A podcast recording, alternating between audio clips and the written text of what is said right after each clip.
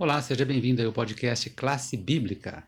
Já chegamos aqui no dia 18 de setembro, né? hoje é sexta-feira, e estamos aí no final da terceira temporada, já na lição de número 12, mensagem que vale a pena compartilhar, é o assunto dessa semana.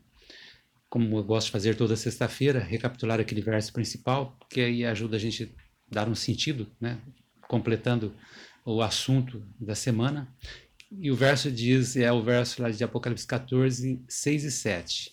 Vi outro anjo voando pelo meio do céu, tendo um evangelho eterno para pregar aos que se assentam sobre a terra, e a cada nação, e tribo, e língua e povo, dizendo em grande voz: Temei a Deus e dai-lhe glória, pois é chegada a hora do seu juízo, e adorai aquele que fez o céu e a terra e o mar e as fontes das águas.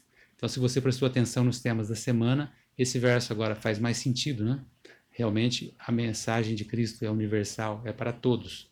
É claro que aí depende da nossa aceitação. E revisando aqui os assuntos, na, na, no domingo, a mensagem da verdade presente de Pedro. Na segunda, o foco do Apocalipse no tempo do fim. Na terça, a gente viu a mensagem do Apocalipse para o tempo do fim. Na quarta, a compreensão mais plena da verdade. E ontem, o apelo final de Deus.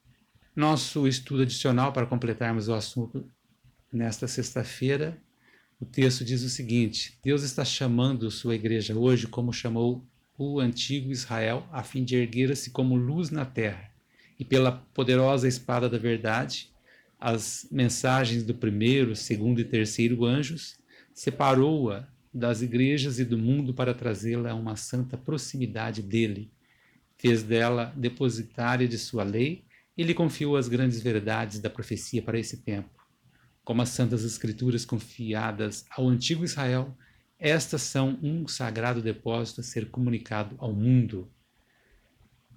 Então, observe aqui na importância de termos uma igreja hoje de Cristo para anunciar tá, esse evangelho eterno. Então, é, essa mensagem do Apocalipse é para esse tempo e ela deve ser de uma forma organizada. Deus confiou isso a sua igreja aqui na terra, assim como fez é, com o povo de Israel nos tempos bíblicos.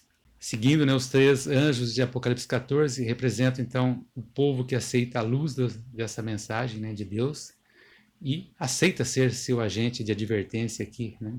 principalmente seguindo o que Jesus disse para que seus seguidores fossem, né? Vocês são a luz do mundo, lá em Mateus 5,14. E um outro verso importante lá de Marcos 16, 15, que mostra a importância do Calvário. Né? Ride por todo mundo, pregai o Evangelho a toda criatura, exaltai o Calvário e a salvação que existe em Cristo. O Evangelho que foi proclamado desde o Éden e que agora se estende e se cumpre no Apocalipse. O último trecho: Não se deve permitir que coisa alguma impeça essa obra é a obra mais importante para esse mundo. Deve ser de tão vasto alcance como a eternidade. O amor que Jesus manifestou pelas pessoas no sacrifício feito por sua redenção atuará em todos os seus seguidores. Observe que não existe nada mais importante na face da terra do que o cumprimento dessa obra. Né? Que Deus te abençoe aí e ajude a tomar sempre né, as melhores decisões.